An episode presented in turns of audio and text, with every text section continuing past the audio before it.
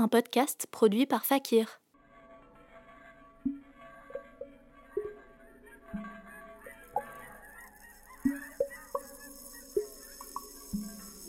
Le monde de la musique peut sembler attrayant de l'extérieur, mais froid et hostile quand on s'y aventure sans équipement.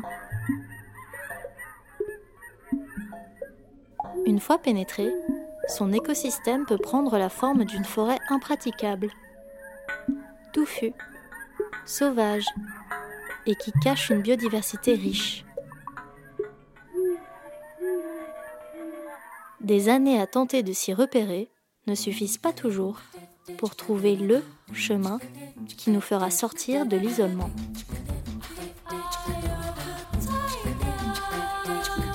Bonjour chers auditeurs, je suis Nastasia et vous écoutez Eye of the Tiger, un guide de survie pour tout musicien et musicienne qui cherche sa place dans le paysage musical belge. Alors que la première saison arpentait les fondamentaux construits par l'artiste pour lancer sa carrière musicale, cette expédition m'amène maintenant à suivre les traces de l'artiste en interaction avec son environnement professionnel. Quatre étapes vont rythmer mon voyage dans cette taïga.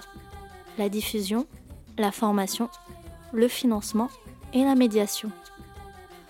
Au cours de mes rencontres, acteurs et actrices du secteur musical se sont confiés sur un milieu changeant et incroyablement diversifié. Nous allons ensemble défricher cette taïga le temps de quatre épisodes. Saison 2 Baliser son sentier.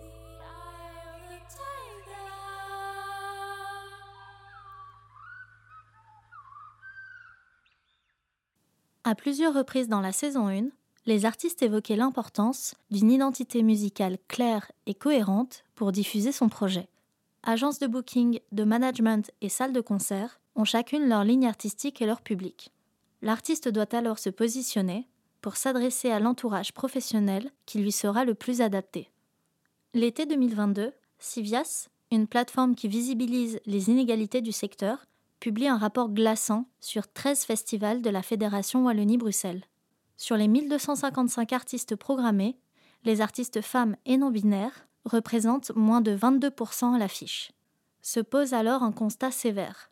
Est-ce que tout artiste débute avec les mêmes opportunités quand il souhaite se faire programmer? C'est la question que je me suis posée pour cet épisode. Quelles vont être leurs réalités, difficultés et contraintes pour être visibilisées? Comment s'organiser quand certaines portes ne s'ouvrent pas Et quelles alternatives vont alors voir le jour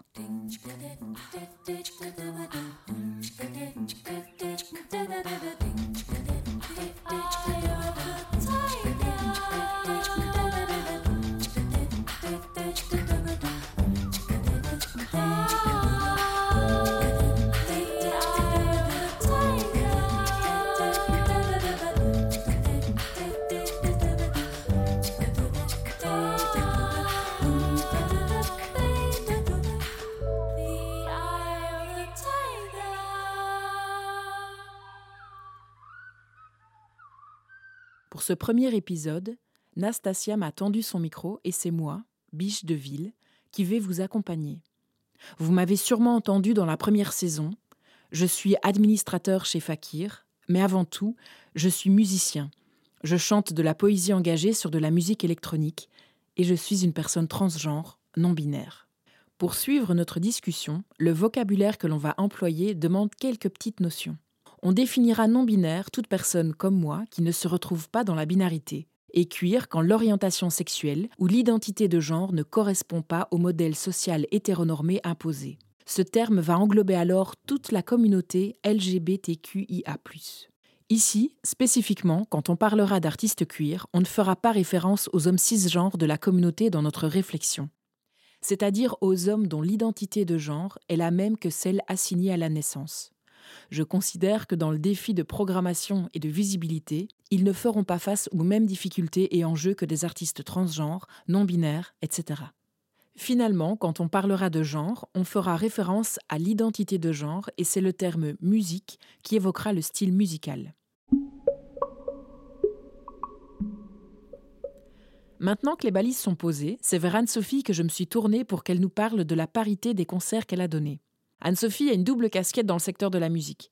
Elle est guitariste dans le groupe féministe Lavender Witch et elle a créé en 2013 l'association Poulet Rocks pour favoriser la promotion des artistes s'identifiant comme femmes dans les musiques alternatives principalement.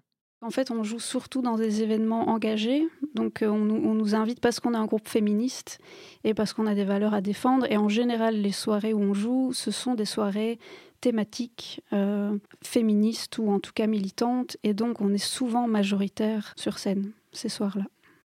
Peu de chiffres peuvent le confirmer. Mais cette parité va plus facilement être atteinte dans des circuits dits alternatifs, où la parité à l'affiche est un des enjeux centraux de ces lieux et de ces événements. Qu'en est-il de la programmation de salles plus grandes, de salles plus mainstream, dirons-nous? Olivier, responsable du département musique et l'un des trois programmateurs du Botanique, a bien voulu me parler de leur programmation. On n'est pas au courant de toutes les identités de genre, mais on est quand même. Euh, maintenant, on fait l'exercice pour nous de, faire le compte. Alors c'est très aléatoire d'une saison sur l'autre. Alors par exemple sur les nuits botaniques passées, on avait 40% de, de, femmes euh, LGBT+. Euh, ça, c'était sur les nuits botaniques l'année dernière, où là, on a vraiment une grille euh, en face de nous, où on voit les noms de tous les artistes et où on compose une grille de programmation qui fait vraiment, où on veut une cohérence de style, paritaire, qui doit répondre aussi à des exigences en termes de diversité des publics. Euh, pour que tout le monde s'y retrouve aussi. Par contre, par exemple, sur la saison, et là je vais être tout à fait transparent, septembre-décembre 2022 maintenant, on a 30%. Ça répond pas du tout à ce que nous, on s'est, fixé comme objectif. Voilà, pour l'instant, on s'est fixé comme objectif d'être à 40%. C'est un objectif un peu tacite, hein. on l'a pas noté, hein, mais on, on se dit que c'est ce qu'on aimerait bien avoir. Le plus gros concert qu'on ait fait, c'était au concours circuit il y a deux ans, au Rockrill. Et là, j'avoue que la parité était assez bien respectée. Il y avait euh, quand même trois groupes, je pense, de, filles, de, femmes. Donc je n'ai jamais eu, euh, j'ai jamais joué euh, que avec d'autres groupes masculins. Ce que j'entends, c'est qu'aujourd'hui, le secteur musical va plus sérieusement considérer une programmation paritaire. Mais ça n'a pas toujours été le cas. Et même si cette discussion se fait de plus en plus présente chez les programmateurs et programmatrices, les difficultés des artistes femmes non binaires et queer pour se faire programmer restent malgré tout bien présentes. Pour nous en parler, j'ai invité Lynn qui travaille sur différents projets liés aux questions de genre dans le secteur musical. Lynn a monté la Femme Jam au Crazy Circle en 2021. Elle anime une chronique sur Radio Vacarme et elle a coordonné un festival de showcase féministe, le Bruce Festival, qui a été reporté. Lynn va utiliser le terme finta pour désigner les femmes, les personnes intersexes, non-binaires, transgenres et agenres. Euh, bah, se faire programmer, euh, c'est surtout beaucoup de réseaux en fait. Et, euh, et du coup, pour moi, c'est surtout avoir accès à la connaissance de comment se faire programmer. Je propose toujours aux artistes finta qui le souhaitent de boire un café avec moi et je leur raconte tout ce que je sais du secteur et je leur donne tous les contacts qui les intéressent. En fait, j'ai envie de pouvoir mettre mes compétences et mon temps au service de personnes qui n'ont pas forcément euh, bah, accès facilement à des gens de confiance pour faire des démarches dans le secteur, en fait. Et donc, bah, c'est difficile de trouver des gens avec qui on travaille bien. Et quand tu es une artiste finta, bah, tu as encore plus ça. Donc, je me suis dit, bah, autant prioriser ça, parce que moi, c'est ça qui me fait vibrer aussi.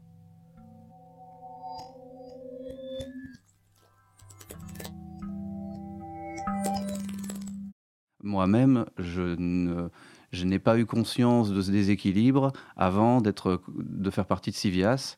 Euh, voilà, moi je suis un homme, euh, j'ai 44 ans, euh, j'ai évolué dans un milieu, j'y suis depuis un peu toujours, et je, n'avais pas conscience de ce déséquilibre avant qu'on me le montre sur des chiffres et qu'on me dise regarde la programmation des, salles, des festivals. Je faisais partie de ceux qui avaient intégré cette, voilà, ça comme une norme. Quoi.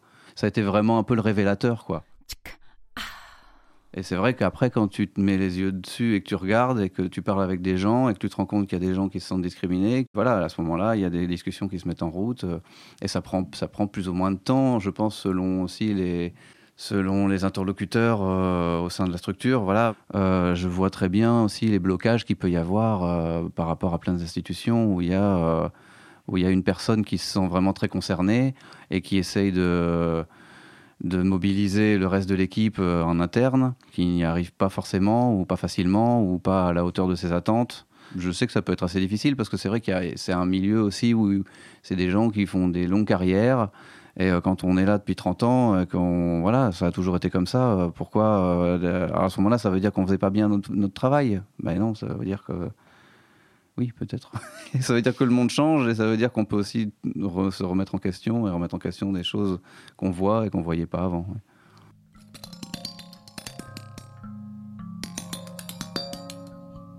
Certains, certaines artistes n'ont pas attendu la conscientisation des grandes salles en termes de parité pour se faire programmer.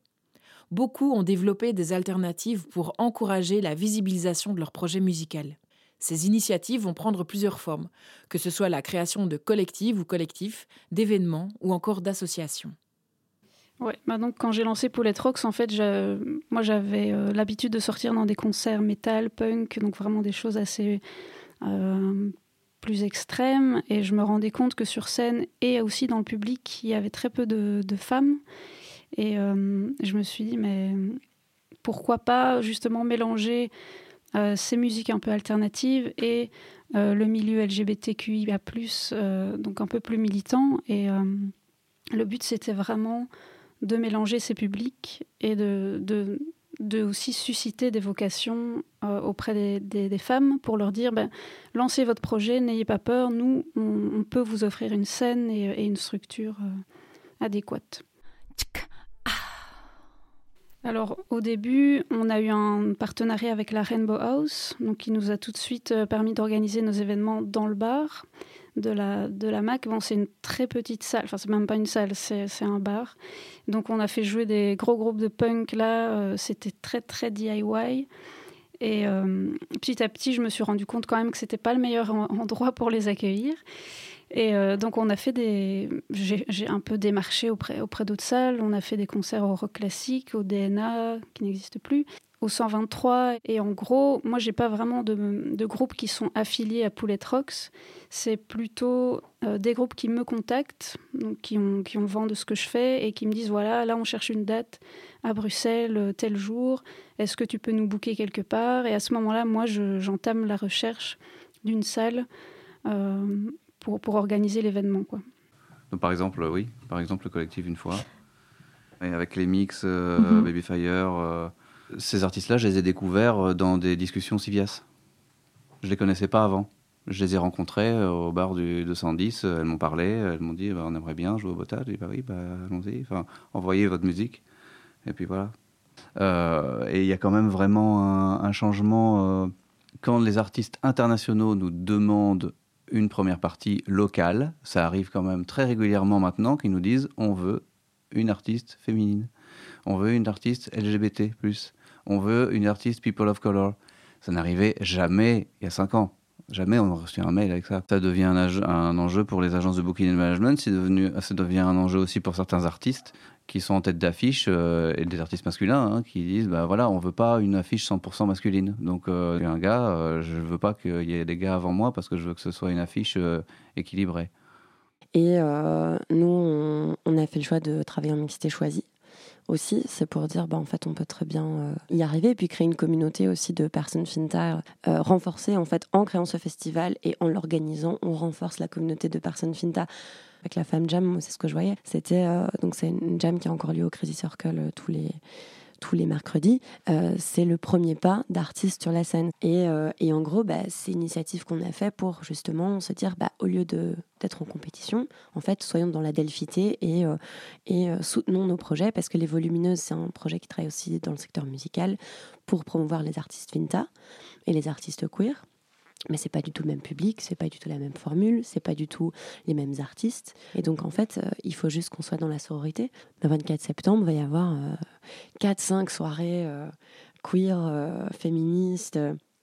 parce que voilà, il se trouve qu'il y a plein d'événements en même temps. Et c'est ce qu'on se disait hier. mais c'est génial, on a le choix. Je vois bien que le secteur musical travaille pour augmenter la visibilité d'artistes finta, pour reprendre le terme de Lynn. Mais bien souvent, j'ai l'impression que si, comme moi, l'artiste sort de l'étiquette femme, les difficultés augmentent. Beaucoup d'artistes queer de mon entourage choisissent de se tourner directement vers les scènes alternatives plutôt que de se lancer dans le circuit traditionnel. Parfois par peur du rejet, non pas de leur projet musical, mais de leur identité. Je suis une personne transgenre et je sors de la binarité, et rien que pour ça, la société me rappelle chaque jour que je n'existe pas. Comment croire que le secteur musical qui s'inscrit dans cette société ne va pas faire la même chose avec moi? Comment croire que le côté mainstream du milieu de la musique, alors qu'il donne une place centrale à l'image, va me donner une chance alors que je sors des standards de beauté imposés par la société actuelle patriarcale et hétéronormée? Nager à contre-courant nous réclame énormément de force et de courage. Alors, est-ce que notre identité de genre pourrait amener au conflit? Euh, Peut-être.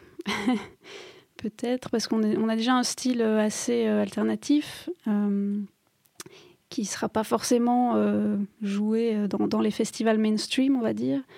Euh, et donc je pense que c'est vraiment un choix quoi, de, jouer dans les scènes alternatives. Et on a envie justement de, militer et, de, en fait, de ne pas se prendre la tête avec des grosses institutions. Peut-être qu'on a envie d'éviter le conflit aussi, je ne sais pas, mais en tout cas, on, on cherche pour l'instant des scènes plus alternatives. Ouais. Mais c'est hyper intéressant parce que d'office, euh, enfin, on s'attend à, à, ce que euh, les artistes Finta euh, portent la voix de toute la communauté qui représente tout le monde et, c'est vraiment génial. Tu vois, on leur demande d'être des experts sur les questions de genre et en fait non, tu peux être une artiste Finta et parler de la météo et parler de, de crise d'amour et de ce que tu veux, d'émotion, enfin de ce que tu veux. Mais donc je pense que clairement des, artistes peuvent être Finta sans, sans être engagés. Et c'est la réflexion de beaucoup d'artistes, euh, finta, queer, qui du coup ont fait toute leur émergence dans leur communauté parce qu'on a plus facilement accès. En fait, l'accueil est garanti aussi. Et es garanti que la question de sécurité en tant qu'artiste, ben, elle va être prise en question en fait. Et qu'on ne va pas euh, te mégenrer quand tu vas arriver. Et puis, ton public aussi. C'est ton public et c'est un public qui est là pour te voir. Et souvent, euh, quand tu es programmé dans le mainstream, en fait, euh, les, endroits mainstream, comme on dit, ne sont pas prêts à accueillir un public. Est-ce que dans ton rider, il y a marqué que quand tu vas dans une salle de concert, il faut euh, d'avoir des, noms de toilettes? Non euh, séparés euh, hommes-femmes. Parce que ça, par exemple, si toi, ton public, c'est un public queer, pour Yel, c'est hyper violent, en fait, de voir, de voir des toilettes hommes-femmes quand ils vivent dans un espace. Bah, toi, en tant qu'artiste, c'est aussi ta responsabilité. Enfin, pas ta responsabilité, mais c'est des réflexions à engager, à faire ou pas, vois on a pas mal de chance depuis le début qu'on a lancé Lavender Witch, c'est qu'on a été appelé pour jouer, donc on n'a pas beaucoup démarché pour euh, trouver des dates. Euh, on n'en a pas fait beaucoup non plus, faut dire, mais euh, on est toujours venu vers nous justement parce qu'on avait ce langage engagé et que c'était des événements justement militants. nos stratégies, c'est vraiment de rester nous-mêmes et d'être très clair par rapport à nos, volontés et à notre ambition féministe voilà, on va, on va pas du tout euh, se vendre sur autre chose et on, va, euh, voilà, on va pas user de stratagèmes ou de stratégies pour euh, ben, infiltrer un milieu un peu plus mainstream ou quoi. c'est pas du tout notre but. On a, nous, on veut vraiment jouer dans un, dans des endroits safe et si on se sent pas les bienvenus, je pense qu'on va juste dire non et puis on, on, va pas forcément se mettre en porte-à-faux ou en tout cas voilà, nous, on a envie de passer du bon temps et nos, nos, textes sont assez engagés et militants que pour faire passer notre message. Ben, en fait, déjà, le safe, ça n'existe pas. On parle de safer, euh, des endroits sécurisants pas sécurisés, si on traduit en français. Euh, parce qu'en en fait, euh, on ne peut pas garantir la sécurité de tout le monde. Mais par contre, on peut mettre en place des protocoles et prendre en compte en fait la réalité des expériences euh, des personnes euh, quand on les programme ou quand on les invite à venir euh, dans n'importe quel type de structure. Je sais qu'il y a des endroits où on n'ira plus forcément parce que l'accueil a été en tout cas un peu en dessous d'autres d'autres lieux, donc ça nous permet de faire le tri aussi. Mais pour l'instant, on est assez chanceuse en fait par rapport à l'accueil qu'on a reçu. Et ensuite, c'est au sein du secteur, bah, est-ce qu'on va être euh, fétichisé, tokenisé euh, Quel va être en fait euh, l'accueil que le secteur nous, réserve? Parce que si s'il n'y a pas des gens comme nous qui sont dans l'orga, bah, en fait, on n'a pas conscience de la réalité de ça. Et, et si tu n'es pas comme nous et que si tu n'es pas une personne finta et que tu as conscience de la réalité des autres et que tu arrives à mettre en place des protocoles d'accueil, une programmation paritaire, bah, génial, mais ça, c'est pas encore euh, la majorité des, euh, des, personnes. Oui, il y a une petite salle euh, que je ne citerai pas où, dès le check son, en fait, dès les balances, on a senti qu'il y avait un peu un regard jugeant sur notre musique. Heureusement, ça nous est arrivé qu'une fois. Mais euh, voilà, on a eu des remarques par rapport au style de musique euh, qui apparemment n'était pas ce que, ce que le programmateur attendait. Et il a aussi un petit peu déstabilisé l'une de nous avec des petites réflexions ou en tout cas des choses un peu maladroites. Et là, on s'est dit, bon, ok, c'est pas un super moyen pour, pour nous de commencer. En plus, c'était vraiment dans nos tout premiers concerts. Et on n'était pas très à l'aise euh, suite à ça. La plupart des gens euh, ont une volonté de mieux faire, mais n'ont pas les outils. C'est ce qu'on me dit toujours. On me disait ouais, mais moi je sais pas, je connais pas le bon vocabulaire, ou euh, ou euh, je sais pas comment convaincre mes équipes de voilà de, mettre des choses en place. Enfin, moi on m'a déjà sorti non mais moi je vois pas le genre quand je programme. Donc en fait c'est plutôt ça, je pense, le moment dans lequel on est en ce moment. C'est euh, comme dans la société, bah, on est beaucoup plus consciente et conscient de, ce qui se passe euh, quand on est une personne finta. Bah, je pense que euh, dans le secteur de la musique aussi. Et là, la question, c'est bah, quels outils on donne au secteur en fait pour mieux faire les choses? Alors, on peut déjà s'inventer plein de contraintes si on n'a pas envie de le faire. Hein. Ça, c'est la, première contrainte, c'est la contrainte qu'on se met à soi-même quand on n'a pas vraiment envie et quand on sent que ça évolue et qu'on veut montrer qu'on fait et qu'en fait on n'a pas vraiment envie.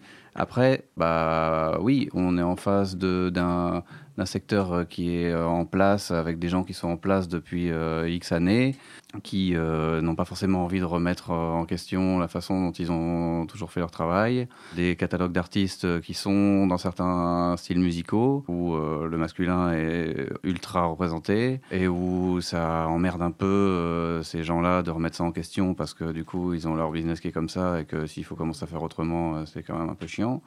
Mais changer quelque chose qui est en place, c'est toujours très très compliqué. Donc c'est pour, pour ça que c'est important aussi, je trouve. Hein. Euh, c'est bien de montrer qu'on fait, mais c'est vraiment surtout important de faire. Moi, je trouve ça toujours un peu suspicieux de trop montrer qu'on fait. Voilà, il faut faire, il faut dire les choses, il euh, faut, faire, faut faire passer les choses. Alors voilà, on a des discussions avec des agents, il y en a qui comprennent, il y en a qui comprennent pas, il y en a qui mettent du temps à comprendre qui finissent par comprendre. Mais c'est vrai que... Euh, voilà, simplement euh, ouvrir le regard, euh, c'est la base.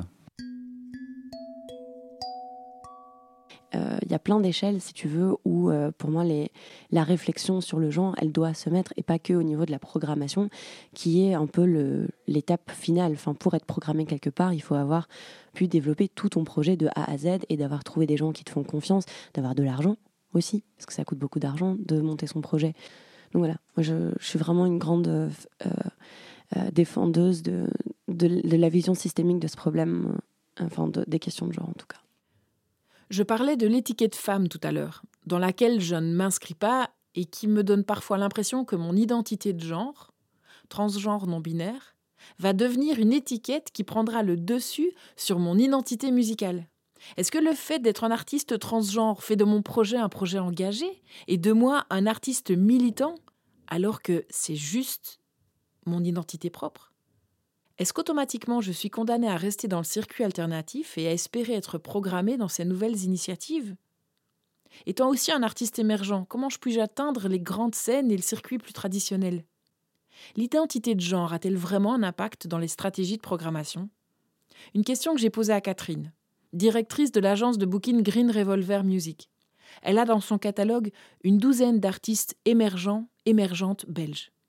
Bah, moi, le genre n'intervient pas spécialement, parce que je regarde plus par rapport à la qualité musicale et du live. Et c'est vrai qu'en général, quand je présente un projet, je me pose pas la question de savoir est-ce que ce sera plus facile, est-ce que c'est un homme ou une femme ou euh, un artiste non binaire, par exemple.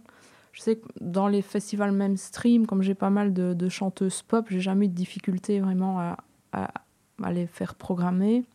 Après, j'ai pas mal de groupes aussi un peu plus, on va dire, indé ou des, des styles musicaux un peu plus niche. Et ça, c'est vrai que c'est plus difficile peut-être de, de faire programmer une artiste féminine dans ce style-là. Une anecdote assez marrante justement d'un programmateur qui me disait euh, oui mais t'as pas peur euh, qu'on programme parce que c'est euh, une femme ou parce que c'est une personne finta j'ai dit bah, bah alors t'es un mauvais programmateur en fait parce que si tu programmes une artiste juste pour ça, et pas pour son talent, bah, si c'est pour ça que tu l'as choisi, bah, alors tu sais pas programmer, tu vois. Et si tu, et si tu la programmes dans un contexte plus large, c'est-à-dire bah, tu la programmes pour avoir une parité dans ta programmation, bah, tu juste un bon programmateur. Voilà. Parce que c'est le, le sous-entendu en fait de, ce genre de propos, c'est toujours euh, est-ce que du coup on va mettre la qualité de côté pour un token de, genre et de, de quota? Alors ça qui prime, on essaye vraiment, vraiment de faire en sorte que ce soit pas ça qui prime.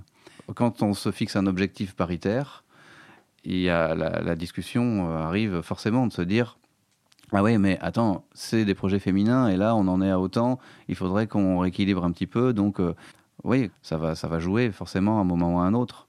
C'est très difficile de euh, refuser un artiste masculin parce qu'il est masculin et de programmer un artiste féminin qu'on sent pas parce que juste voilà.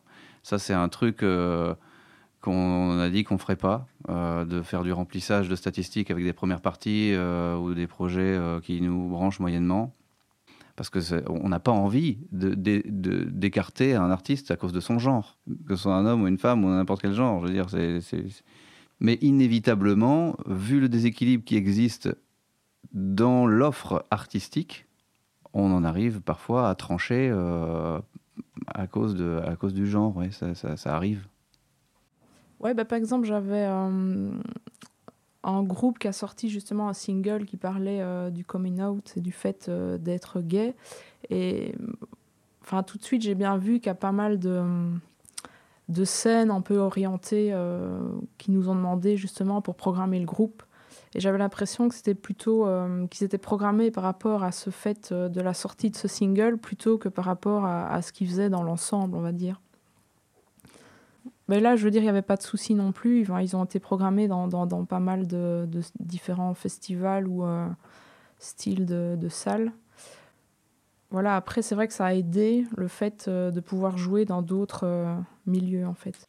Bah, bien sûr, écoute, quand tu es programmé le 8 mars, que, tu, que tu travailles avec un groupe avec que des femmes dedans, tu sais pourquoi. Et surtout, au lieu de dire, et très mal payé aussi. Euh, et, à ne pas embaucher une femme en gestion. Tant qu'à faire un concert le 8 mars, toute ton équipe euh, doit, doit l'être. Euh, pour un autre event du 8 mars, dans une grande salle de concert à Bruxelles, ben, l'ingé son, ils voulaient avoir une ingé Finta et ils ont proposé une ingé son, mais parce que eux, ils n'en avaient pas en interne, tu vois. Elle a dit, bah non, soit vous me prenez en contrat en interne, mais vous m'embauchez pas pour un one shot parce que vous en avez pas chez vous, tu vois. Après, c'est vrai que le, paysage a, quand même vraiment changé ces derniers temps. Alors, c'est devenu un peu un argument aussi de la part des agents. Hein, euh, euh, je te regarde Catherine, mais c'est pas ton cas. tu n'as pas besoin de le faire. Mais c'est devenu un argument, voilà, des artistes féminins pour faire une soirée féminine. Euh, et on se dit, bah ouais, ça serait cool. Et on sait que c'est aussi bien reçu de la part du public. Et c'est vrai que le fait de dire que l'artiste est queer, le fait de dire que l'artiste est euh, féminin et a fait une, chanson sur le sujet. Maintenant, c'est devenu un argument euh, pour dire allez-y, programmez, programmez-la. Donc euh, il y a, voilà, il y a ça aussi. Enfin, il se passe la même chose avec les luttes LGBTQI+. C'est c'est devenu mainstream aussi d'être d'être gay friendly et tout ça, tout ça. La question, c'est comment est-ce qu'on tombe pas dans la récupération pour l'image, encore une fois. Et, et c'est d'autres personnes, pas forcément celles qui ont besoin de la mixité choisie à différents moments, qui aussi doivent faire le pont euh, avec euh, bah, justement tout ce qui n'est pas euh, ces espaces de mixité choisis, bah, quels sont les outils pour le reste du secteur qui est en dehors de ces espaces-là. je pense que les, tendances sont plus dans cet ordre-là. C'est-à-dire que on a des petites, initiatives un peu, un peu de surface, mais tu le vois très vite que c'est de la surface en fait. Parce que dès que tu creuses, tu vois qu'il n'y a rien. Euh, et, d'autres où c'est des vraies initiatives mises en place parce qu'il y a euh, cette volonté de pérennité. Et il y a cette volonté de, de voir ça à toutes les échelles euh, bah, de ton de ton univers, enfin en tant qu'organisatrice d'événements, tu réfléchis à ça dans tout ton tout, tout, tout ton accueil d'artistes quoi, tout ton accueil de public et ça et ça il y en a plein qui sont de plus en plus à Bruxelles. Et je pense qu'on est vraiment chanceuse là-dessus. Cet enjeu de visibilité des artistes femmes, non-binaires, queer, réclame des actions concrètes de l'entièreté du secteur musical. Nous, artistes Finta, Nous devons continuer à croire en nous, en nos projets, nous entraider. Mais ce n'est pas à nous de changer les choses. C'est au secteur musical de s'adapter pour nous donner une place.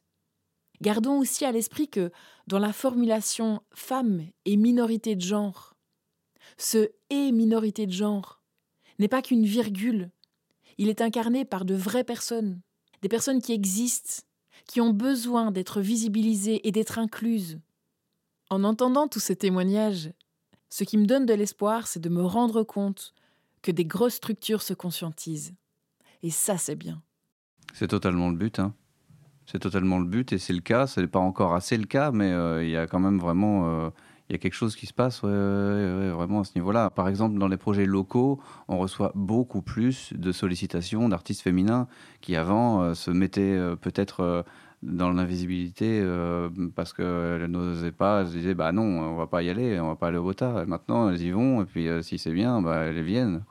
Alors tout à l'heure, je disais parfois on programme des artistes féminins parce qu'elles sont euh, de, féminins, mais euh, c'est vrai qu'il y a beaucoup plus de, propositions euh, qui permettent de, sélectionner des artistes vraiment de qualité. Sans, sans, que ce soit vraiment le genre qui prime, quoi. c'est vraiment la musique qui passe, passe d'abord.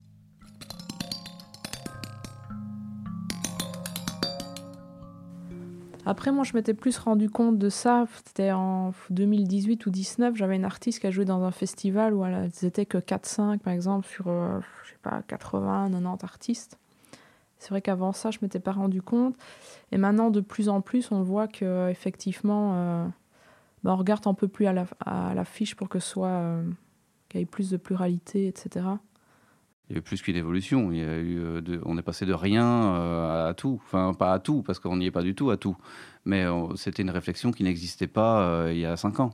C'est une réflexion qui n'existait absolument pas. Il y avait, dans les sensibilités artistiques de l'équipe de programmation, il y, avait de toute façon une sensibilité pour, pour plein d'esthétiques différentes et pour des artistes de, de, tous, les, de tous les genres mais euh, on, on, on, parlait pas, euh, on verbalisait pas. Euh, il faudrait qu'on ait autant de, qu'on tente vers une parité. Il faudrait qu'on ait autant de pourcents. ça, c'était une discussion qui n'existait pas si tu vois tout ce qui est compétition et tout ça, euh, euh, tu vas être la femme dans la programmation, euh, la, seule personne finta dans toute la programme. Maintenant, c'est plus le cas en fait. Donc du coup, je crois qu'il y a aussi cette question de compétitivité qui, qui réduit. Il y a beaucoup plus d'adelphité entre, entre les artistes, de s'échanger les bons musiciens, musiciennes, les contacts de studio, les contacts d'ingé son, les contacts voilà, de, de donc voilà, faut, faut pas hésiter à mobiliser le réseau de gens autour de vous euh, pour, euh, pour, vous faire, pour vous faire programmer euh, dans différents lieux. Oui, bah, je rejoins un peu ça. J'aurais aimé qu'on me dise bah, fonce en fait. Même si tu n'es pas sûr de toi, tu n'es pas sûr de ton instrument, ouais, ok, tu débutes, bah, qu'on te dise vas-y en fait. Et, et, surtout, trouve des gens avec qui ça match et avec qui tu t'entends bien pour faire de la musique et où vos valeurs se retrouvent. Et à ce moment-là, il n'y a plus aucune barrière à se mettre et, vas-y quoi. Merci de nous avoir écoutés. C'était Eye of a Tiger, une production de Fakir, réalisée par Nastasia Rico et Fabien Hidalgo. Montage Nastasia Rico. Voix off Biche de Ville. Mixage Hugues Parent. Habillage sonore, Clément Nourri et Link Cassias. Avec le soutien de Comme un lundi, la Fédération Wallonie-Bruxelles, la SABAM et Playwright.